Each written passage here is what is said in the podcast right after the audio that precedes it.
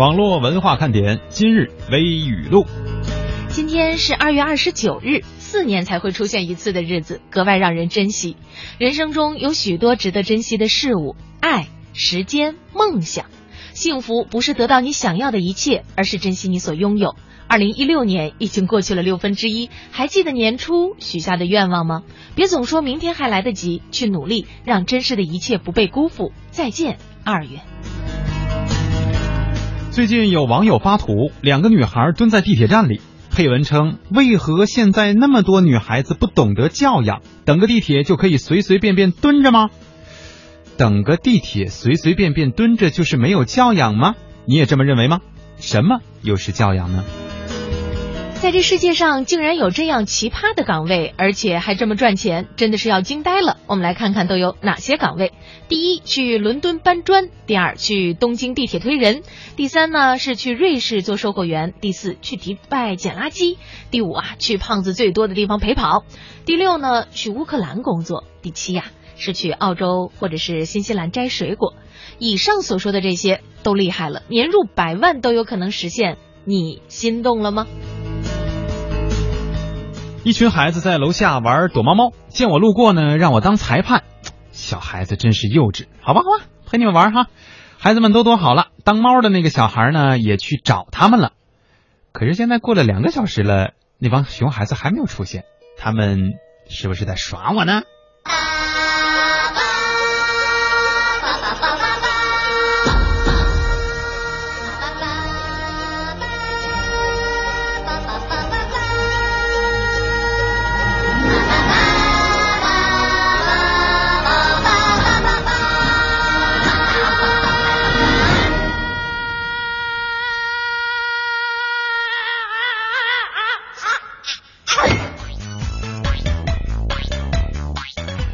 这里是中央人民广播电台华夏之声网络文化看点，大家好，我是蒙蒂。各位好，我是文艳。今天是一个非常非常非常难得的日子哈，二月二十九日，四年才轮到这一回。如果要是你在今天选择订婚的话，那也就是每过四年才能欢庆一次自己的订婚日。小时候我就有过这样的疑惑，嗯因为我的同学当中呢有二月二十九号生人的，就是每次过生日的时候都觉得气泪。四四就是这个眼泪鼻涕都得掉下来，特别的不容易哈。四年才能过一次生日吗？你们都已经吃了四个生日蛋糕了，对呀、我才能吃那么一小块是吧？嗯，人家才吃一个，这家长得多省钱呢。后来我就问了一下，我说：“那你真的四年才过一次吗？这个每年没有二十八啊，没有二十九号的时候，你怎么过呢我就盼着有呗。？”他说：“确实比一开始啊，家长就老跟他开玩笑，说你呀、命不好啊，人家就一年过一次啊，你呢四年过一次。不过也有一个好处，人家一年长一岁，你呀、四年长一岁。永远年轻是吧？嗯我看到呢，有一些这个准妈妈们呀，也是赶在二月二十九日之前提前的剖腹产，把自己的孩子这个 让他提前降生到了这个世界上，为了呢就是不在二月二十九日过生日。嗯你说有的时候咱们都说顺其自然，怎么在这件事儿上大家就这么想不明白呢？你这这少买多少生日礼物啊，是吧？对，不过你想一想哈，这个咱们两个人在二月二十九号这一天出现在网络文化看点，也是四年轮一回呀、再下一个四年就不定是谁了哈。可不就是嘛？所以说今天的节目真的是非常难得，我们一定把今天的节目保存下来。而且还有一件难得的事儿哈。刚才我也看到一口气上二十二楼给我们分享了，说刚刚结束的这个奥斯卡的这个颁奖礼上，嗯，小李子啊，莱昂纳多获奖了。特别不容易，陪跑了多少回啊？是啊，这也是巧的是，在二月二十九号这个不可思议的这一天，不可思议的拿到了奥斯卡，是吧？今天真的是一个特别的日子，不仅仅小李子获奖了，同时呢，也可能对于很多的朋友来说有着不同的意义。所以呢，我们不妨想一想，在我们人生当中那些难得的事儿。今天我们想和大家互动的话题就是我经历过的特别难得的事儿，真是太神奇了。哎，或者呢，我们换一种方法说，就是小概率能够碰到的这种事件，嗯，对吧？也可以拿来跟我们分享一下。互动方式马上通过片花送给大家。啊，一到下午就犯困，你说这可怎么办呢？呀呀呀呀呀呀呀呀呀！听网络文化看点呢，谈笑中了解网络文化，斗嘴中感受美妙生活。哎，你看这条互动。如果你想在我们的节目中让其他人听到你的恶搞娱乐精神和销魂无敌回复，快快写下你的答案，并艾特腾讯微博有认证的华夏之声中横岗网络文化看点哟。欢迎小伙伴们添加公众微信，我们一起来调侃。华夏之声网络文化看点，看我哦，看我哦。有人说，真的能在节目里听到我的互动吗？当然，关注微信，坐等回复，哦哈哟。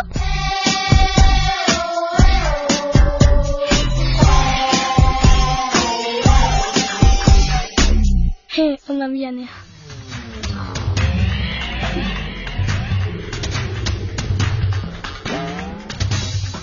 这里是正在直播的中央人民广播电台华夏之声网络文化看点。今天呢，我们和大家一起来互动的话题是你经历过的那些特别特别难得的事情。或者说小概率能够碰到的事件啊，嗯，欢迎大家通过我们的微信搜索“网络文化看点”来跟我们进行互动。也有很多的朋友呢在评论今天的这个微语录当中，关于两个女孩蹲在地铁站里边等地铁这件事儿，是不是没有教养？最近呢，这个在网上啊也是掀起了很多人的这个议论。嗯有一些人呢就觉得确实没教养哈、你说怎么能蹲着呢？显得特别没有淑女的这个仪态。嗯哼，有人说人家蹲着就蹲着呗，管你什么事儿啊？对，人家累了不行吗？是吧啊？，就是人家又没有趴那儿，是吧？嗯影响你的出行。其实我个人感觉哈，这个以一张照片啊就做出如此的评论呢，确实有点言过其实。因为万一人家就是蹲了那么一下，或者是蹲了那么几十秒吧，十几秒，对吧？确实是累了，也没有什么问题。但如果说人家本身啊，并并非是想这么做，呃，通过一张照片只能记录一时的这个瞬间的东西。如果说你录一段视频啊，这俩人就是跟那儿抠抠哧哧的啊玩东西呢，或者打游戏呢，同时呢也耽误了别人乘车。我觉得这是可以被谴责的，但如果说两个人就也没人排队，对吧？人家就是跟那儿蹲一会儿吧，都逛了街了是吧？或怎么样的就比较累，好像也没有妨碍什么公共秩序啊，应该也不会造成这么大的问题，或者说放到网上被讨论的这么过吧？我觉得现在在互联网时代，实际上让我们已经变得更宽容了。但有的时候呢，发现有一些人的这个戾气啊，嗯我指的是特别容易生气的这个劲儿啊，嗯也变得越来越强烈了。我们应该对于生活当中的很多现象呢，保持一种更为开放和包容的心态。就比方说，人家那两个姑娘搁那儿蹲着，是吧？呃，你不知道人家发生了什么情况，要在那里蹲那么一会儿，嗯，也没有必要说在那里马上就加上自己的评论。也许人家肚子疼。对呀、啊，我就要在那儿蹲一下。你看到的不一定都是现，呃都是实际情况。嗯嗯、前两天呢，我经历了这么一件事儿哈，呃，开车出去，因为后边还有另外的一辆车，就是朋友的车一块跟着。嗯后来前面那个呃还有几秒是变，就是变哪个灯？变红灯的时候，我们就已经停下了。嗯但是中间呢还有一辆别的车，嗯这个时候呢。我们就在想说，后边那辆车会对于我们有一些什么样的评价？说，哎，这人怎么这么笨呢？啊，啊，怎么就冲不过去呢？所以前面实际上呢，我们是在等着后边的车一起，嗯所以你看到的不一定是实际情况和真实情况。对，在网络上传播一张照片，由此引发的这个讨论，很多时候都有这个言过其实的隐患，对吧？嗯就是你认为的，并不见得是所有人都这么认为。但是通过一张照片传递出来的信息，可能能够佐证你自己的这个想法，但同时也会影响其他人对这个事件的判断啊。，对，前两天呢，我在朋友圈里边儿说，在坐地铁的时候遇到旁边有这个情侣腻腻歪歪的哈，嗯个人感觉很不自在。呃，马上就有点心在下边评论说无图无真相，呃这个确实不太适合拍照啊。对，但关键是，比如说您是拍了还是录了，对吧？录是就更不好了。但实际上，如果说人就亲了一下，就让你给拍着了。啊，嗯然后又发了，假如说哈，发了一条说，怎么就在地铁上这么没有这个公共道德呢？是吧？这个让多少单身汪失望啊！呃，好像大家就都会群起而攻之，觉得哎，你这这这年轻人现在都这样不好。但实际上人可能就就亲了一下就不行吗？对吧？也可能是一个问题。嗯，爱尔兰咖啡说：“我就是二月二十八日出生的呀。”嗯，二月二十八还好，我们说的是二月二十九，日子赶得特别巧。关键呢，我刚才看到有一个朋友的这个解决方法，实际上还是非常 OK 的。感谢咱是吗？感谢咱们中国的这个农历哈。对，说我们从来不过这个阳历的生日，我们过农历生日，这样就不会出现这个问题了呀。这确实是一个好的解决办法哈。是吧？最怕的呢，就是比如说我的一个朋友，当然是虚拟的啊，我并不知道有这样的朋友啊，就是过那个农这个阴阳历生日的时候是吧，跟你说一回；过阴历生日的时候跟你说一回，你得送两次礼，请两顿饭，这样的人我真是够了。那是对你多好啊！你的阴历生日和阳历生日人家都记得啊。不是他的过生日，不是我过生日啊。那好吧，嗯，刚才呢我们在微语录里边还说了，世界上这些看起来挺不可思议的岗位也是很难得的事儿啊。嗯。于是呢，有朋友冷言冷语冷温柔说：“那我得去迪拜捡垃圾。”简单快乐说：“那我得去澳洲摘水果。”嗯，这个相比之下，我更喜欢摘水果这个事儿。真的，捡垃圾虽然可能能赚到更多的钱，而且没准能够捡到什么价值连城的物物物品哈。但关键这个职业还是不如摘水果来的自在呀，是吧？那我最想去的工作就是去胖子最多的地方陪跑。啊，我以为你想去东京地铁推人。哎，我觉得这个活儿也挺有意思，这很过瘾的，真的。呃，可以把自己发泄不了的怒气全推出去哈。嗯。不过人家指的是把这个人尽可能的塞进车厢，塞进车厢里边。对。而不是说那个有一些这种不文明的行为。嗯，今天呢也欢迎大家也和我们进行互动，说说经历过的特别难得的事儿。比方说有这小孩儿是吧，让你给人家当躲猫猫的裁判，嗯，然后人家全跑了，留你一个人在那儿独自在风中凌乱。对呀，我这么大的年龄是吧，这么高的这个智商和情商。竟然还被小孩子给涮了两个多小时！你这个情商 自封的是吧？颜值高啊！情商高是自封的哈。好了，欢迎大家通过互动平台来跟我们说一说那些你生命当中到目前为止哈经历过的这些小概率事件。我是你们的网络文化看点，你们是我的小点心，伴着你们，你们也伴着我。不觉得你讨厌，你的一切都喜欢。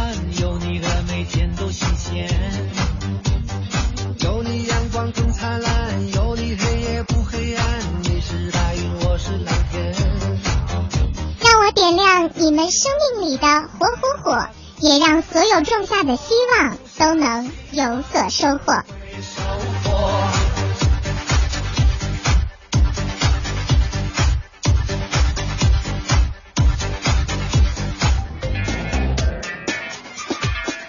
欢迎大家继续锁定收听华夏之声网络文化看点。大家好，我是蒙蒂。各位好，我是文艳。今天我们一起来关注的话题是你生命当中曾经出现过的那些小概率的事件。欢迎大家通过微信搜索“网络文化看点”来跟我们进行互动。要不说前两天这个年呀是刚刚过完，我们说呢，今天蒙蒂啊碰见的是藏猫猫，让人家是吧？嗯，给玩了啊。然后呢，过年的时候放炮，经常大家。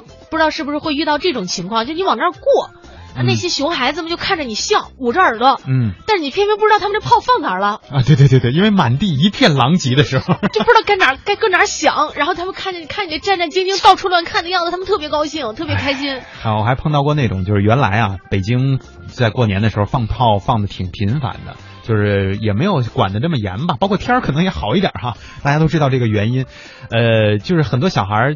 跟我们小时候的那个习惯是一样的，他买了那个鞭炮啊，他不是拿着一挂直接那么把这拆下来，哎，一个一个的点了摔，点了摔，这么这么着放哈，他觉得因为这样可以放好长时间，玩好好久。呃，我见过那个在路边儿因为那会儿我下夜班啊，就是下夜班然后赶着回家回去过年嘛，小胡同里是吧？小孩就跟那聚了一堆儿，你这干嘛呢？这帮孩子 是吧？你觉得挺挺瘆得慌的啊？然后就拿那个小炮跟那砰啪 砰啪。关键就是你过去的时候嘛，你走的越快，他越在你脚后跟那往往你脚后跟那扔。哎呦，我说这帮孩子，关键是什么？我们是成年人，对吧？我又不能教训这帮孩子说怎么回事啊？有没有家教什么的？过年呢，谁也不愿意生气，可是孩子就偏偏往你往你这扔啊。我觉得教给你一个方法，说 你们还扔，还扔我变身了啊！哎，没准管用。我变身奥特曼。对，小孩就怕了，是吧？得说一个他们害怕的啊。对，你，再再再扔我召唤神龙了。呃，咖啡也说了一下，说最近点心群里呢，也有人转发那些要捐款的信息，一个人发完之后呢，又会有别人发来，大致内容都差不多，也不知道哪个是真哪个是假了。就在这个时候呢，我们的点心啊，不妨稍微的这个慎重一下，先不要着急把这个捐款呢就捐出去了，嗯好好的看一下这个信息是不是真的，因为我们所有进入到点心群里的朋友，咱们都秉持着互相信任的一个原则，是吧？对也没有对大家的资质啊进行特别严格的一个审核，所以呢，我们也希望用一片真心换取大家彼此之间的真心相待啊。嗯，今天我们的互动话题说的是那些生命当中发生过的神奇的事儿、小概率的事件啊。简单快乐说神奇的事儿，我想想啊，车祸事故没受伤算不算啊？他说那是二零一一年年底挺严重的事故，我坐我舅的车回家，呃，快到老家的这个高速公路上啊出事儿了。凌晨三点的时候，车速还挺快，冲向了高速路的这个栏杆。当时呢，车上有五个人，还有一个婴儿啊，这个是七座的那种车哈。车的前脸凹了一半，后轮没了一个，整个车呢是原地三百六十度转圈，横在了路边的这个栏杆上。结果呢，车报废了。呃，我舅妈脸和手有这个轻微的擦伤，其他人一点事儿都没有，算神奇吧？嗯，是挺神奇的，这命真大啊！而后来呢，我就再也不坐我舅的车回家过年了，我还是老老实实抢票了。这是大难没受伤，呃，必有后福哈。嗯，呃，不过呢，行驶安全还是非常的必要的，也提醒一下咱舅舅啊，一定要注意安全，以后开车的时候呢，不要出这样的事儿了。不管是有没有人员受伤，多少让大家心里边啊都受了这么个惊吓。特别是过年回家或者是过节的时候出出去玩儿，嗯你说要是在路上，即便是你发生一个轻微的剐蹭，嗯，大家这心情都不好，是吧？嗯嗯、特别影响玩的心情。曼曼说：“我刚从厦门玩了几天回来，我赶紧听节目。听说你们已经在计划活动了，进展如何呀？”对，再一次呢，征求大家的意见哈，就是我们今年的第一次活动，我们今年试图 试图试图，办办两场啊。第一场活动呢，大概是定在了四月份，嗯，四月是初吧，对，四四四四月初，差不多吧，因为啊我看了看我们接下来的工作安排，啊好吧？好像往后了，就对我们来说压力太大了。那个咖啡预测的四月二十四号哈，应该不准确了那个 蒙蒂说是四月初啊，我我我取个中间，我说四月份的，我也不知道哪天。嗯 呃，另外呢，就是在哪里举办，还有这个形式。不过目前来看的话，大家都比较支持，还是在深圳。就各位点心们，你们如果正在听节目的时候呢，希望你们能够在各种这个平台当中给我们正在直播的节目点个赞。为什么呢？我们真的是妥协的不能再妥协了。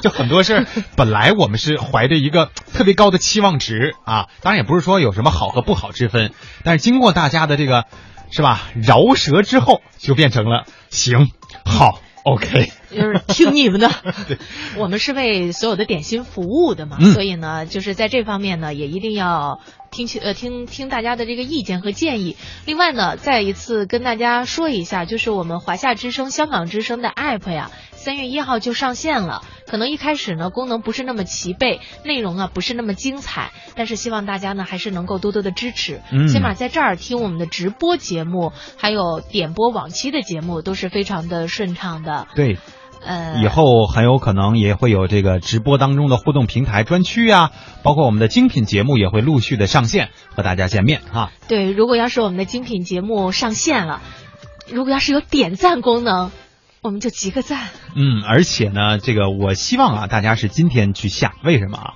呃，因为很多人不都喜欢那个有新鲜感的事情嘛，对吧？今天你下了以后呢，你看到的是老版本。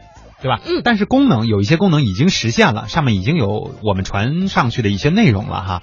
呃，等明天你再去看的时候呢，你会发现它变了一个样子。哎，这个变化真的是让人觉得特别的惊诧。对，而且应该是特别的大，我跟你说。另外呢，我们也是打开门做这个 app，做从传统媒体啊向新媒体的一个迈步，多多少少的还有一点坎坎坷坷。嗯如果大家有一些什么意见和建议的话，也请各位不吝赐教，啊把这个我们的 app 可以做得更好，给大家提供更好的服务。嗯，呃，说到提供服务这块儿哈，实际上关于网上这爱心捐款这事儿，大家好像意见和这个讨论也比较多。地平线说，一方有难，八方支援，捐款可以，但是呢要公开透明，因为啊，咱们挣的都是辛苦钱，每个人都不容易，你不能把自身的享受建立在别人的一片善心之上，不是？嗯，你看这儿就有一个事件，小宝说的，说前两天还看新闻啊，一对夫妇小孩呢得了这个白血病，募捐了三十多万，后在后来呢这个孩子是不太幸运啊，嗯去世了，还剩下了十一万的这个治疗费用。网友们呢就呼吁啊，说这个家庭应该把这个钱钱呢捐给另外一个有这个需求的家庭。但是，那对夫妇就把这个钱私藏起来了，拒绝捐出去。网友啊就觉得 这件事儿做的不地道啊，因为毕竟这个钱也不是你自己挣来的，而是大家为了说治疗这个白血病而募捐的。那么，如果还有其他的家庭需要这个，是不是应该也把这个钱转移给他们啊？对，他也说身边这些爱心募捐啊实在太多，但是自己从来不相信，也不会这个就慕名或者到网上去募捐。要的话呢，必须去真实的了解，并且直接交给当事人。嗯那样的话会捐，否则一分钱都不捐，骗子太多了哈。是，啊、我觉得这种警惕性呢，大家还是要有的。哎，这个科科哈、有个低概率事件啊，说就是在黄石，黄石是哪？是美国吗？自自自然公园，湖北。湖北黄石是吧？和孔令辉啊，就是我国著名的乒乓球运动员，也是奥运冠军哈。这应该这名字大家都听说过。同场看过电影，嗯，还被发现了啊。要说这样的低概率事件，我可能也有过。看话剧的时候看到过，嗯，一些明星就坐在我前排。然后就基本上就是斜斜的，就是前面嘛，呃，可能是他的朋友在上面在演戏嘛，就同样是明星朋友在演戏，呃，他坐在这个位置上去看，这样的事件呢，确实对于我们这些普通人来说啊，包括我嘛，都是挺低的概率，因为大家都会觉得明星啊，他们到底出现在哪儿，是吧？只有在电视上应该能看到吧？还有机场啊，机场你也得守株待兔啊。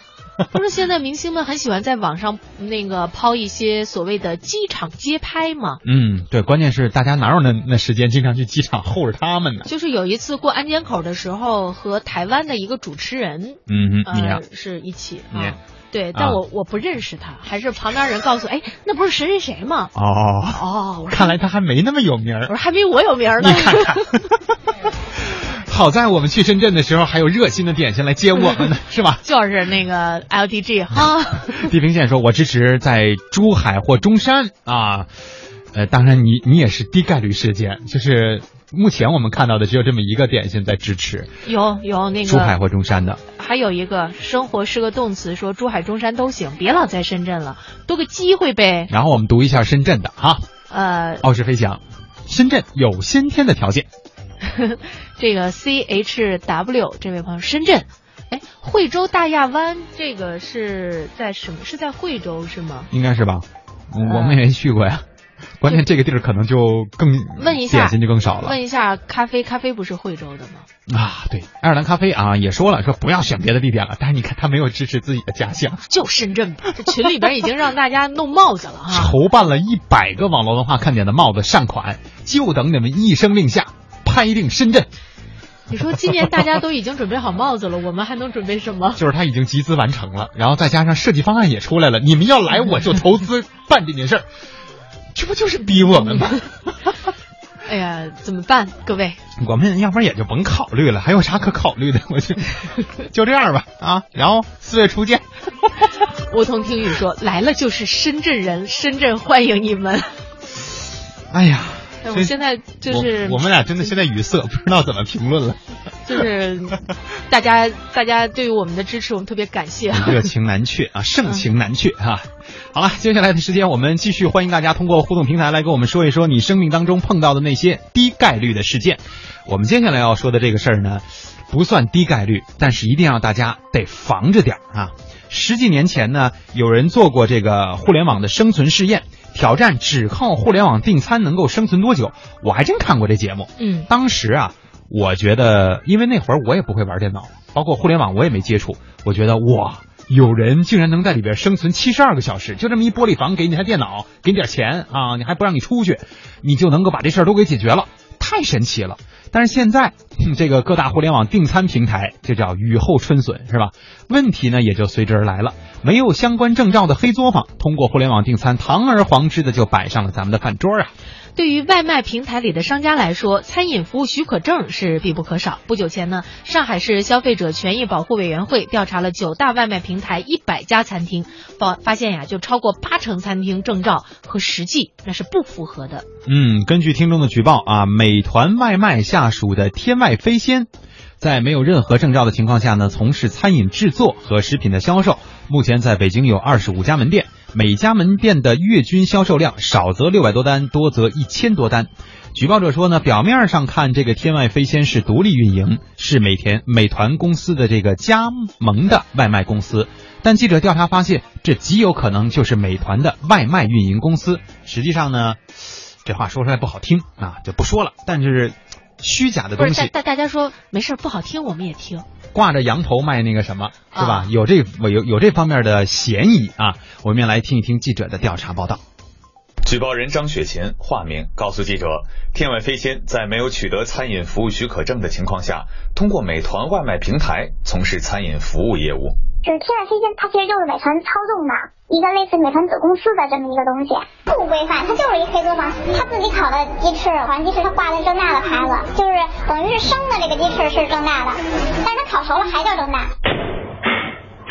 在张雪琴提供的一段视频中可以看到，工作人员将烤好的鸡翅封上标有“天外飞仙”的塑料膜，随后又贴上了“正大纽奥鸡翅”的标签。张雪琴。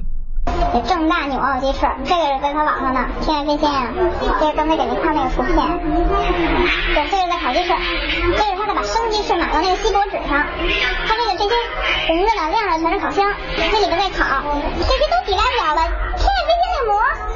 目前正大鸟鸡翅已经从网站上下架，一起被撤下来的还有正大猪肉大葱包。张雪琴说，产品原料是正大集团出品的速冻包子。从张雪琴出示的视频中可以看到，工作人员将包子放进塑料盒中，再放上塑封机塑封，旁边就摆着正大猪肉大葱包的袋子。除了这两款下架产品外，张雪琴说，天外飞仙除了本身没有餐饮服务许可证，目前正在销售的产品也没有通过生产经营许可，即 QS 或 SC 认证。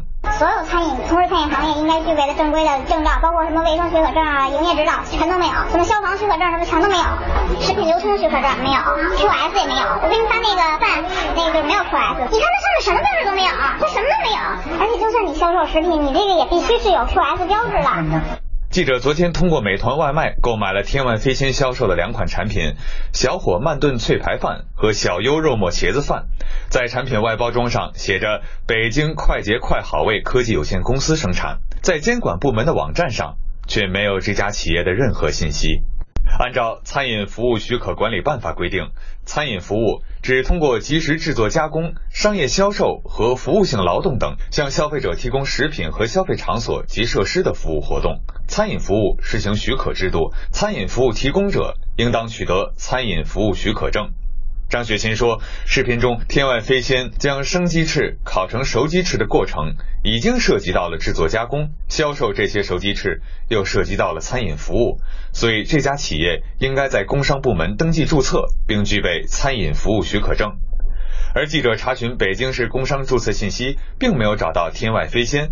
张雪琴透露，天外飞仙套用的是终端厦门餐饮服务有限公司的名义。当时我们就只知道存在厦门这么一个公司，一些其他环节的这个业务的话，就是不会牵扯到那个厦门的公司，所以我们就一直不知道。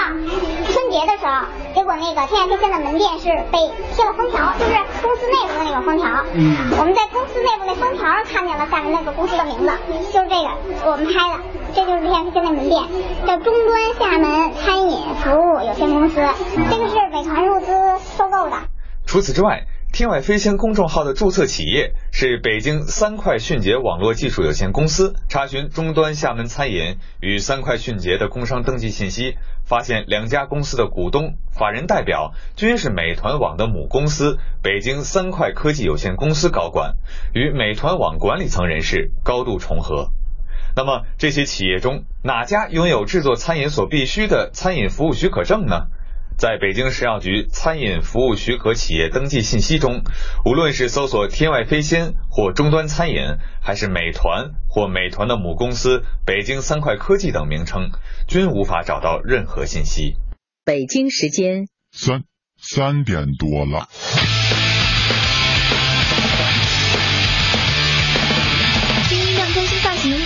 点歌来临，准时打开收音机，转到华夏 T I P，听一听啊听一听，我的老板在一起，上班犯懒偷偷听，身边同事笑嘻嘻，办事小事天下事，今天心情真开心，网络热点在这里，黄金热姐我爱你。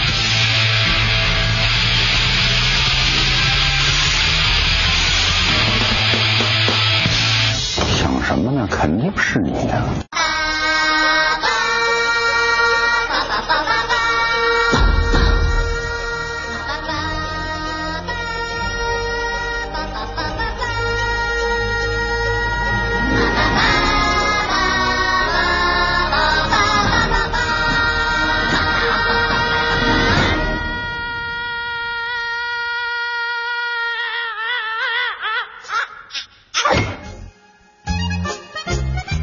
欢迎大家继续锁定收听华夏之声网络文化看点啊、关于我们的这个活动举办地和内容，哎呀，很纠结呀。这个你看拒绝所有，发来了简短的一句话，让我们觉得心很痛啊。说为什么总在深圳呢？嗯，对啊，但但是那个也有很多朋友说，你像曼曼说，深圳，深圳，我从老家过去我比较方便，而且那个深圳要野炊，我从老家过去坐动车才两个多小时，那选择其他的地方我就不太方便去了。我给你俩的礼物都准备好了，你们不能不让我去吧？在礼物的诱惑面前，我们将会做出什么样的抉择？呃，继续做节目，先把咱俩要说的说完了哈。在今天节目结束之前呢，呃，我们要肩负起社会责任，要给大家提个醒儿，因为我们是做网络类节目的，也会接触到很多的这个产品。曾经在节目当中啊，我们也和大家分享过，说现在啊，不光是我们成年人，小孩的这个科技装备啊，也是非常的丰富。但现在有一个问题出现在我们的面前，就是很多家长都给小孩买了这个叫什么儿童智能手表，是吧？有什么打电话呀、一键 SOS 啊，包括这个实时的地理定位啊等等，这些功能让我们看起来确实觉得很不错。但是呢，好像现在这个儿童智能手表也有一个最大的问题，就是可以被黑客实时监控。本来是可以获得我们儿童的这个日常行走轨迹啊，包括这个地理位置的，反而被黑客利用了。是不是真的存在这样的安全隐患？我们买这样的产品到底还安不安全呢？我们也来听一听记者给我们提的这个醒吧。这种儿童智能手表不仅可以打电话，还有定位功能，可以随时监控孩子的动向，很受家长的青睐。某品牌销售人员买了以后装个 APP，就跟这个手表捆绑在一起了，可以随时定位。学校位置和家庭位置设置以后呢，到校的或者什么自己放学回家的位置，它会发送信息到你手机，宝宝已经到了软件调制的上课禁用，它只能当手表用，看时间。儿童智能手表真的能让人放心吗？近日，国内一家网络安全反馈机构的报告称，儿童智能手表存在安全漏洞，可导致儿童被黑客实时监控，获取儿童的日常行走轨迹以及实时环境声音。对此，东南大学计算机科学与工程学院老师林震说：“电子智能手表这类设备的漏洞的确存在。产品的设计嘛，产品的设计本身就是家长是个用户访问到你的这个数据，小孩的这个一个地理位置信息啊，以及他活动的状态一定样的数据嘛，对吧？访问这个数据的时候，就个认证的过程，然后一个授权的过程，呃，然后密码就是放在那里，简单的漏洞，输入你的密码的话，他这个黑客就可以暴力破尝试出你密码来了以后，那我就可以登录，那你能看到的数据，那我也能看到，孩子的数据就可能就可以都能访问到。南通大学电子信息学院副院长杨永杰提醒：要看这款手表是不是有国家工信部相关的认证，第二个要看它是不是有正规厂商所生产的。现在品牌很多，行货和水货很多啊，一定要认准。大的品牌。此外，手表的辐射问题也是家长关心的。为了检测儿童智能手表是否有辐射，记者带着一款手表来到了安徽工业大学实验室，用电磁辐射检测仪对其进行辐射检测。当儿童手表铃声响起时，电磁辐射检测仪也随之报起了警，电磁辐射值显示达到了八十四点六毫斯。根据我国出台的《电磁辐射环境保护管理办法》规定，人们正常的生活环境中，电磁辐射应小于四毫斯。显而易见，儿童手表的辐射严重超标。安徽工业大学通信设备检测人员刘军。他做的体积比较小，里面的这个通讯模块也做的比较小。为了接收到信号，它在会比手机更加频繁的往外发送信号，这样的话产生的辐射会比手机还要大。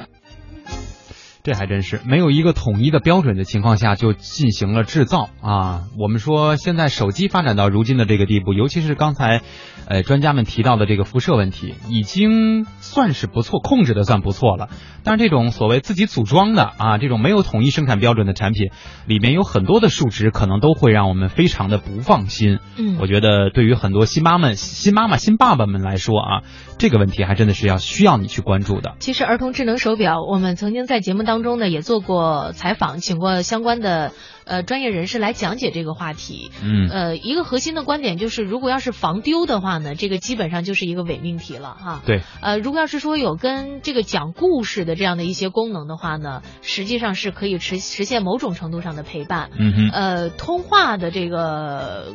怎么怎么讲呢？就是说，它实际上跟手机的功能是比较重合。我们知道，你孩子能够使用手机的话，或者是能够用儿童智能手表来通话的话，大概年龄都会大一点。嗯啊，所以说在这方面的选购上呢，大家也一定要看清楚，特别是实体店和在电商供应的两种产品，它都不太一样。对，有的时候是专为电商而制作的这个产品型号，你在实体店都是找不到的。对这里面你就需要看刚才专家所说的背后是不是有认证，有这个专业的制造的号码了啊。不过我觉得有一个趋势，应该就是随着对于这些问题的一步一步的探讨，也许未来的儿童智能穿戴设备会越来越好啊。嗯，包括我们成人的也会越来越精彩、丰富多彩的哈。对，嗯简单快乐说，低概率的事儿呢，就是蒙哥燕儿姐来广东以外的城市搞听众见面什么叫广东以外的城市呢？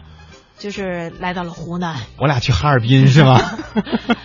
呃，还有这个拒绝所有说不可以是中山吗？我们周末几乎不放假呀，这远了我根本去不了啊。田静也说来中山、珠海吗？好希望你们来。阿亮说支持中山，呃，就是中山、珠海这个连在一起是吗？对，就是好多典型我看都是这么说的啊，就是中山和珠海放一块儿，呃，很方便吗？就是我们俩在那个跨界的那儿，累不累？这这这信号到底算中山的还算珠海的？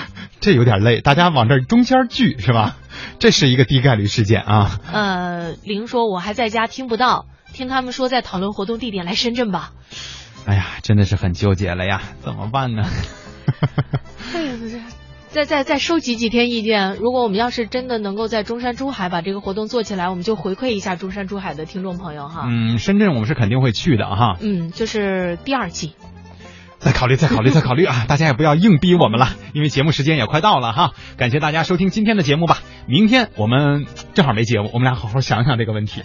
包括我们的 app 要上线了，对吧？我们也会精心的为 app 来制作一些精品内容，也期待着大家的下和关注啊！关注我们的这个手机 app。